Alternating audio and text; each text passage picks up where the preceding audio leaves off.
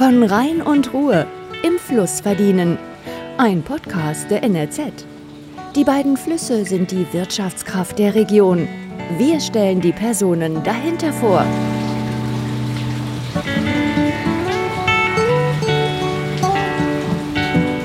Hallo und herzlich willkommen zur neuen Folge unseres NRZ-Podcasts von Rhein und Ruhr. Im Zuge dieser neuen Folge habe ich mich zusammen mit meinem Kollegen Pascal Konrads mit Holger Walterscheid getroffen.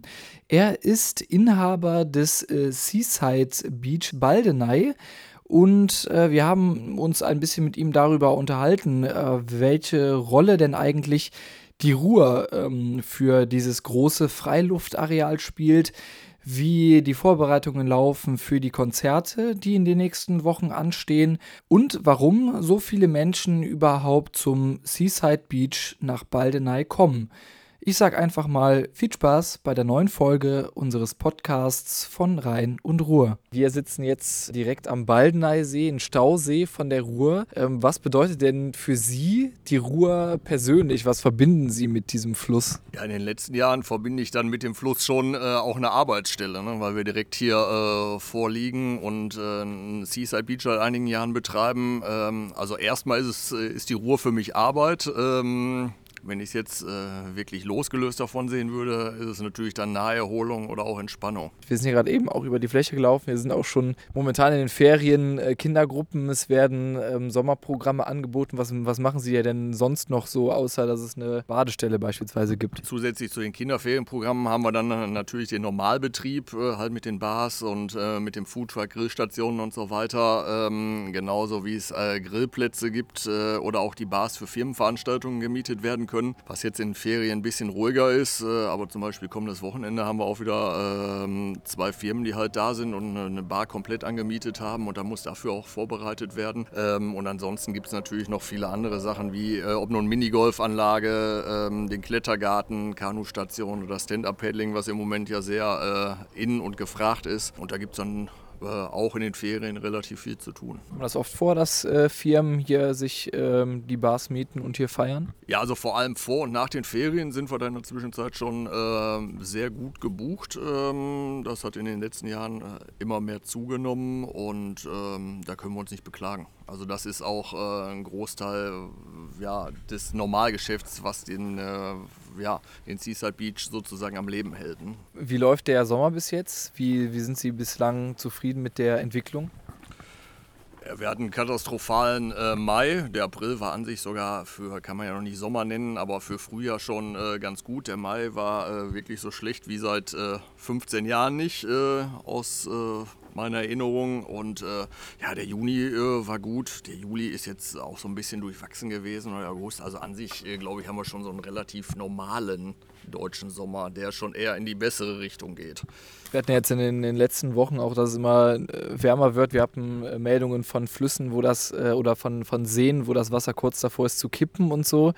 Hier gibt es ja auch teilweise, gab es ja auch, ich glaube, eine Woche oder so, wo es Probleme mit dem Wasser gab. Wie oft wird das hier, äh, gibt's, werden Proben genommen? Ähm, wie sieht das mit der Wasserqualität insgesamt aus? Ja, so Probleme gibt es an sich gar nicht mit der Wasserqualität, sondern äh, das ist so ein bisschen geschuldet der EU-Baderichtlinie, die dann wieder äh, in äh, deutsches Recht äh, umgesetzt wird oder in Landesrecht. Und letztendlich äh, hat es so ein Forschungsprojekt gegeben, wo man festgestellt hat, wenn bestimmte Regenmengen überschritten sind, dann kann es zu einer Verunreinigung kommen. Muss noch nicht mal, äh, aber daraus ist dann halt äh, so eine Regel abgeleitet worden, wenn diese Regenmenge überschritten worden ist, dann muss die Badestelle zubleiben und dann muss eine Probe genommen werden und das dauert halt leider insgesamt, bis man die Ergebnisse hat und je nachdem wie es liegt, halt bis zu fünf Tage und normalerweise könnte man nach den drei Tagen schon wieder ins Wasser, aber da erst am dritten Tag die Probe genommen wird und die noch zwei Tage braucht, äh, bis die Auswertung da ist, ähm, kommt man insgesamt auf diese fünf Tage. Also das ist erstmal immer nur nur eine Annahme, weil man gar nicht in dem Moment weiß, es ist eine Regel, die man erstellt hat, aber ob es wirklich so ist, äh, weiß man in dem Moment gar nicht. Muss denn trotzdem auch so immer wieder geprüft werden oder ist das nur in diesem Regenfall dann sozusagen? Nee, es wird schon relativ oft geprüft, ähm, dass äh, jemand von verschiedenen Instituten halt rauskommt äh, und Wasserproben nimmt. Also man kann hier an sich äh, schon sehr sicher sein, dass die Wasserqualität immer stimmt oder sehr gut ist. Oder wenn was nicht stimmen würde, dann der Bereich halt auch nicht freigegeben ist. Wie ist das hier bei Ihren Gästen? Ist das so, dass Sie äh, im großen Teil Stammgäste haben? Kommen Gäste von, von weit her? Wie, wie ist das? Ähm, ja, sowohl als auch. Wir haben wirklich äh, Stammgäste, die, ähm, ja, hätte ich fast gesagt, seit 20 Jahren an der gleichen Stelle liegen. Wenn ein neuer kommt und sich an der Stelle einquartiert hat, äh, kann einem auch schon mal gesagt werden, du musst äh, mit deiner Liga oder so umziehen. Ähm, nein, aber es gibt schon viele Stammgäste, aber es kommen auch immer wieder neue dazu. Ähm, also auch mal von weiter weg, die sagen wir vielleicht äh, als Tagesziel vielleicht mal einen Ausflug an Baldner See oder dann äh, sich vorgenommen haben, hier hinzukommen. Äh, aber man muss schon sagen, der Großteil kommt natürlich aus Essen oder aus der direkten Umgebung. Wir hatten in den letzten Wochen auch äh, Meldungen, wie zum Beispiel aus dem Düsseldorfer Rheinbad, was mehrmals geschlossen wurde wegen äh, Konflikten innerhalb des, äh, des Bades. Sowas kennen Sie hier nicht, oder? Nee, also äh, wir haben zwar auch einen äh, Sicherheitsdienst hier vor Ort, aber einfach ähm, meistens ein oder zwei Personen. Also ganz, ganz entspannt hier einfach nur noch mal so ein bisschen nach dem Rechten gucken. Aber ähm, ich kann mich wirklich in den letzten 15 Jahren nicht daran erinnern, dass wir irgendwo mal äh, da Probleme gehabt haben. Also selbst wenn wir jetzt so Großveranstaltungen haben wie so einen Smack Sundance mit einer Masse von 12.000, 13.000 Leuten, das ist so ruhig und entspannt. Ähm, also da haben wir gar keine Probleme mit. Sie haben gerade schon den äh, Smack Sundance angesprochen. Sie haben jetzt auch im Ende August zum Beispiel ein großes Konzert mit Materia und Casper. Alligator kommt, die Fantastischen Vier. Ähm, wie ist das dann? Was ist so der Unterschied, wenn so ein großes Konzert hier äh, ausgerichtet wird? Ist das viel mehr Arbeit oder ist es äh, entspannt? Ähm, ja, jetzt haben wir es zum Glück schon ein, zwei Mal gemacht. Also insofern äh, wissen wir uns jetzt äh, schon bedingt, was uns erwartet. Ähm, ist natürlich schon eine andere Herausforderung, weil man viel mehr äh, Personal äh, braucht an den äh, Barbereichen, beziehungsweise man muss extra äh, Bierwagen und Bierstände und so weiter ähm, aufbauen, weil die 20.000 Leute, die da zu so einem Konzert kommen, bei den Großen, die bringen normalerweise natürlich auch ein bisschen Durst mit und wollen dann gerne mal so ein, zwei Bierchen trinken zu so einem Konzert. Da muss man äh, schon in den Tagen äh, vorher sehr viel aufbauen. Aber dadurch, dass es in der Zwischenzeit auch eingespielt ist, ähm, ja, geht es einem schon leichter von der Hand als noch beim ersten Mal. Wie ist das mit den Künstlern? Gibt es da, äh, also das sind ja jetzt schon große Namen, die jetzt kommen mit äh, Materia und Casper, die Fantastischen Vier. Kommen die gerne hier hin? Wie hat sich das so, äh, so rumgesprochen, dass sie so große Künstler buchen können sozusagen? Ja, man äh, musste da schon relativ viel Vorarbeit leisten. Also wir haben noch einen Konzertveranstalter da mit drin, der sich um diese Sachen kümmert. Und äh, muss natürlich sagen, ähm, Essen ist erstmal nicht so der klassische äh, Konzertstandort. Ne? Also die, die Künstler oder Booking-Agenturen kennen halt äh, hier im Kreis, die kennen Köln, die kennen Dortmund, ähm, erstmal von den großen Hallen, Oberhausen dann vielleicht noch, aber äh, leider Essen nicht. Ähm, und äh, jetzt aufgrund der, sagen wir mal, so mit Crow und dem äh, dann Fanta 4 und Garvey halt angefangen haben.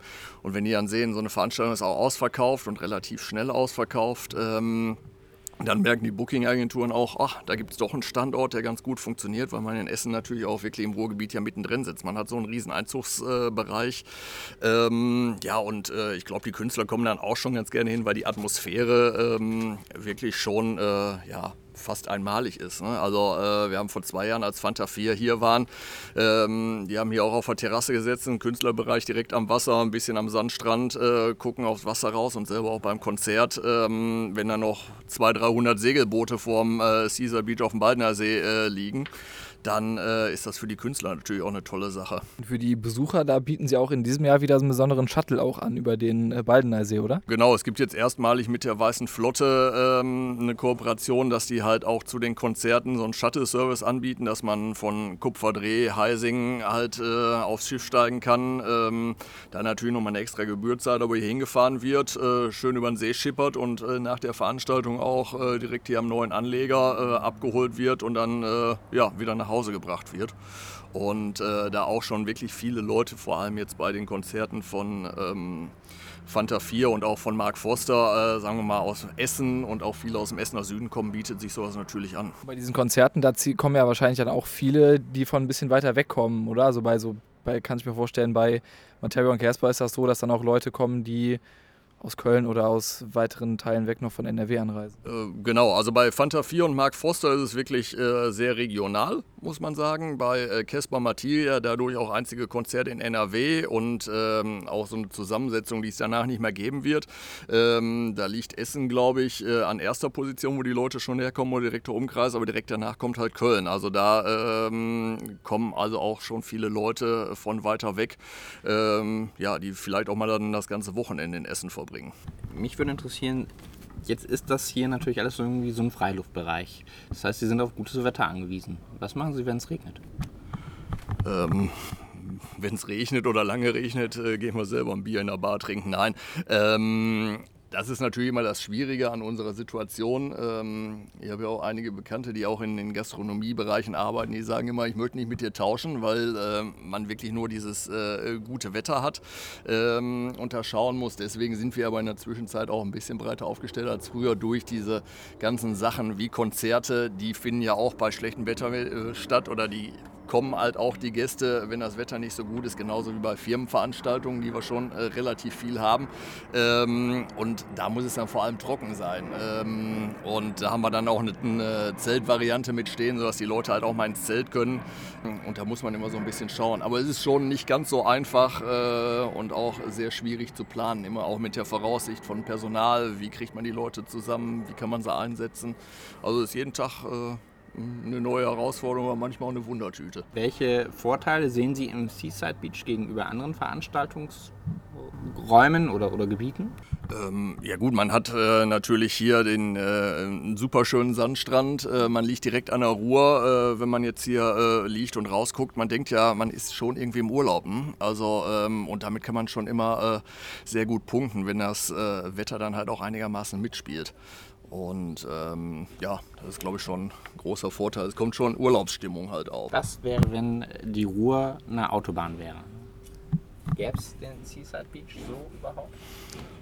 Da müssten wir wieder umdenken, da müssen wir Europax verteilen. Nee, also ähm, eine Autobahn, nee, dann gäbe es den nicht, weil die Leute suchen ja schon Erholung. Ne? Und äh, wenn jetzt hier nicht der See wäre oder eine Autobahn dran vorbeigehen würde, ähm, ja, äh, würde es, glaube ich, nicht so funktionieren. Oder gäbe es den Seaside Beach wahrscheinlich nicht. Das heißt, die, die Ruhr oder der Baldener See ist eigentlich für dieses Areal auch enorm wichtig, um es überhaupt so anbieten zu können. Ja, für den Normalbetrieb auf jeden Fall. Ne? Also äh, klar, wenn wir jetzt die Konzerte haben ähm, oder halt ein Smack Sundance, da ist es natürlich schon mal lauter, ähm, ähm, wobei auch immer in dem Rahmen der erlaubten Richtwerte, weil wir halt auch mit Lärmmessungen halt arbeiten und da Vorgaben halt da sind.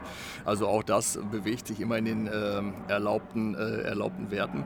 Aber ähm, letztendlich für den Normalbetrieb, äh, wenn ich Erholung suche, will ich natürlich jetzt nicht irgendwie äh, an der Autobahn oder äh, an einer S-Bahn-Strecke sitzen oder Zugstrecke, wo alle fünf Minuten irgendwie jemand vorbeidüst. Aber auch speziell mit dem Strand, mit den, mit den Buden und den Terrassen hier, Sie bieten so etwas wie Urlaub zu Hause an in Essen. Das kann man schon sagen, oder? Genau, also man äh, ist ja relativ schnell hier, ob nun aus der äh, Innenstadt oder auch aus den umliegenden Städten. Dann setzt man sich mal ins Auto und fährt 20 Minuten, eine halbe Stunde hier hin und hat dann natürlich ein gewisses Urlaubsgefühl. Als wenn ich jetzt, äh, auch Holland ist schön, auch an der Küste zu fahren, da bin ich natürlich erstmal ein bisschen länger unterwegs. Was suchen die Menschen, die hierher kommen? Was suchen die? Ja, an sich wirklich Entspannung, ähm, vielleicht mal äh, Zeit finden zum Durchatmen, ähm, nicht mit einem Bierchen oder mit einem Aperol Spritz oder einem Lillet irgendwie äh, auf einer Sonne Sonnenliege zu sitzen und äh, ja, die Seele baumeln zu lassen. Also an sich so die Sachen, die man auch sonst im klassischen Sommerurlaub macht. Ähm, einfach mal abschalten. Ähm, entspannt gar nichts machen oder der eine oder andere dann klar, vielleicht auch Beachvolleyball spielen oder mal klettern gehen oder so ein bisschen drumherum, aber äh, es halt gemütlich angehen lassen. Wie viele Gäste haben Sie hier im Jahr etwa? Oh, das äh, variiert auch äh, stark nach Wetter, aber man kann normalerweise sagen, ich lasse jetzt mal die Konzerte außen vor, weil äh, wenn ich die Konzerte jetzt alleine in diesem Jahr einrechne, da sind wir schon knapp bei 70.000, bei, nur bei den Konzerten oder Smack Sundance, ja, sind wir insgesamt bei 85.000. Äh, also jetzt auf den Normalbetrieb gesehen bewegen wir uns da auch nochmal, das variiert je nach Wetter so zwischen 60, 65.000 bis halt 90.000 halt hoch. Ne? Das ist wirklich dann auch immer der Wettersituation geschuldet. Letztes Jahr äh, aufgrund des äh, tollen Sommers dann natürlich ein paar mehr. Davor das Jahr weniger, äh, jetzt auch im Moment eher ein paar weniger, aber. Wie viel Umsatz schaffen Sie so im Jahr oder haben Sie im Jahr? Ähm, gut, ähm, variiert auch. Ähm, je nach ähm, ja, Aufkommen von den Firmenveranstaltungen. Also, ähm, äh, aber wir kommen klar. Sie haben das ganze Jahr auch geöffnet oder haben Sie nur einen bestimmten Zeitraum immer? Ja, also unsere Hauptzeit ist schon an sich wirklich dann von, äh, sagen wir mal, April, Mai, je nachdem wie auch das Wetter ist. Wir versuchen da in der Zwischenzeit immer auch kurzfristig zu reagieren, weil wir es in den letzten Jahren ja auch schon öfter hatten, dass am 1. April 25 äh, Grad äh, waren und da muss man schon gucken, dass man schnell aufmachen kann, weil die Leute nach dem Winter raus wollen. Also unsere Hauptzeit ist an sich wirklich so April, Mai bis an sich Mitte, Ende September. Letztes Jahr haben wir, glaube ich, noch Mitte Oktober ganz normal Betrieb gehabt, weil wir da immer noch 25 Grad hatten. Ähm, in den Wintermonaten machen wir auch mal sporadisch auf, dann an den Wochenenden. Wenn es halt äh, kalt und sonnig ist, funktioniert es halt auch. Ähm, dann bieten wir halt Glühwein, Kakao, einen Germknödel und eine Bratwurst an, äh, weil dann auch an den Wochenenden, dann gehen die Leute halt dick angezogen raus und sitzen hier auch ganz gemütlich und äh, ja, da kann man das auch mal an den Wochenenden machen. Aber das ist dann wirklich nur so sporadisch. Also so von November bis äh, März sind das vielleicht dann zehn Öffnungstage, wenn es hochkommt. Wie sieht Ihr Tätigkeitsbereich aus im Winter? Also wenn Sie dann nun noch diese zehn sporadischen Tage haben? Ähm, ja, äh, im Winter wird es schon zum Glück ein bisschen entspannter. Also im Sommer sagt meine Frau immer, äh, sie ist mit den Kindern alleinerziehend, weil da sieht die mich nicht so oft. Ähm, so ab äh, Oktober ähm, wird es dann insofern schon entspannter, dass man auch mal ein paar Tage, äh, freie Tage halt ähm, ähm, ja, äh, sich gönnen kann. Und äh, man hat trotzdem natürlich noch die Nachbereitung und dann auch schon wieder die Vorbereitung für nächste Saison. Also es ist äh, ähm, dann nicht so, als wenn wir äh, dann Däumchen drehen würden, so ab, äh, wenn wir sagen, jetzt ist äh, geschlossen und wir machen ein halbes Jahr nichts, sondern dann kommen schon Anfragen für nächste Saison, Planungen für die Konzerte oder mit Künstlern, wo man sprechen muss. Aber es ist deutlich entspannter. Da kann man dann halt auch vielleicht mal eine 20-Stunden-Woche machen, während man im äh, Sommer dann halt auch schon mal so 50 bis 80 Stunden in der Woche dann halt schafft. Das heißt, Sie bauen eher Überstunden ab. genau, ja, ja, also ich baue Überstunden ab, genauso wie viele äh, Mitarbeiter von den Festangestellten, die wir im Büro haben, die dann ja auch ein paar Stunden mehr im Sommer machen, äh, um dann halt äh, im Winter den, den Ausgleich zu haben. Ähm, weil das ist doch sehr, sehr äh, saisonlastig und äh, irgendwo muss man sich ja dann die Freiräume auch wieder schaffen. Die beschäftigen aber wahrscheinlich trotzdem auch Saisonkräfte. Kräfte, also irgendwie Studenten, die im Sommer hier. Genau. Okay. Also wir haben äh, fast zehn Festangestellte, ne? ähm, was man jetzt auch gar nicht so annimmt. Eine Mitarbeiterin sagte mal, äh, als sie am Anfang hier bei uns nach der Uni angefangen hat, was äh, ihre Freundinnen sagten dann, äh, was machst du hier eigentlich, Kellnern? Oder äh, gibt also schon viele Sachen auch im Büro. Da sind äh, drei Mitarbeiterinnen alleine, die im Büro beschäftigt sind. Und natürlich für draußen und für dieses ganze Geschäft hat man viele Schüler, Studenten, weil es ja wirklich auch so ein Saisongeschäft ist und man dann wirklich gucken muss, dass man ähm, ja, irgendwo die Leute halt herbekommt. Ne? Wie sieht denn so an so einem heißen Sommertag Ihr Arbeitsablauf dann aus? Also wie ist das immer anders oder gibt es da so einen typischen Ablauf? Ähm, nee, wenn wir jetzt so einen normalen äh, Tag nehmen, äh, ich meine, wir machen um 10 auf, dann guckt man, dass man meistens so äh, bis 9 im Büro ist, äh, nochmal die ganzen äh, Kassen halt für die Bars vorbereitet, die die ähm, iPads, also mit den Kassensystemen halt äh, vorrätig hat. Und ähm, dann geht man nochmal übers Gelände, spricht mit den Mitarbeitern, die halt schon äh, morgens meistens ab 5, 6 Uhr hier sind, die halt sauber machen, aufräumen und so viele Sachen, sich nochmal einen Überblick verschaffen, ob wieder irgendwas Außergewöhnliches passiert ist, kann halt auch immer mal sein, irgendwas ist kaputt gegangen oder funktioniert nicht, ähm, dass man da dann die Sachen abspricht. Dann kommen die Mitarbeiter und werden dann natürlich an die äh, verschiedenen Bars oder Bereiche dann äh, geschickt und dann läuft da an sich schon äh, auch ganz gut ohne mich, wobei man natürlich schon immer gucken muss. Dann gibt es halt auch noch einen Betriebsleiter, äh, wo man immer schaut, äh, dass einer noch mal so ein bisschen die Oberaufsicht führt, äh, damit dann wirklich auch alles so einigermaßen läuft, wie man sich das vorstellt. Und dann hat man im Büro halt viele Sachen äh, zu tun äh, ähm, für die Firmenveranstaltungen zu gucken, mit den äh, Mitarbeiterinnen zu sprechen, die das planen, wie sind die Abläufe, was muss an Ware bestellt werden, was gibt es Außergewöhnliches bei dem Firmen-Event, was haben sie noch überlegt, was hätten sie gerne und da ist dann der Tag auch relativ schnell wieder um. Wie viele Bars haben Sie hier auf dem Gelände? Wir haben jetzt drei Barbereiche äh, plus drei Grillplätze. Also in den Hochphasen gibt es dann halt auch jetzt mal im Juni vor den Ferien dann äh, wirklich den Normalbetrieb und dass jede Bar noch mit einem Firmenveranstaltung oder einem Grillplatz halt belegt ist. So, äh, dass man an sich auf, äh, wenn man es äh, mal so nehmen würde, auf sieben Betriebe zeitgleich kommt. Also ist dann schon immer äh, Höchstleistung. Wie viel würde es kosten, wenn ich jetzt so eine Bar mieten würde? Ähm, auch das variiert so ein bisschen von den, ähm, äh, von den Buffetangeboten, von dem Rahmenprogramm, was man haben will, ähm, von der Gruppengröße. Also das kann man gar nicht äh, äh, so sagen. Also die günstigen Varianten sind die Grillplätze, das ist so ein bisschen rustikaler. Ähm, und ähm, hier an den Barbereichen äh, schon so ein Zelt dazu mieten. Die haben halt, so ein Zeltbau hat schon gewisse Kosten, das aufzubauen. Aber äh, da kann man jetzt nicht sagen, kostet 5000 Euro für 100 Leute, sondern da gibt es wirklich von bis. Ne? Ich glaube, dann haben wir es. Vielen Dank, dass Sie sich die Zeit genommen haben und danke für das Gespräch. Ja, sehr gerne.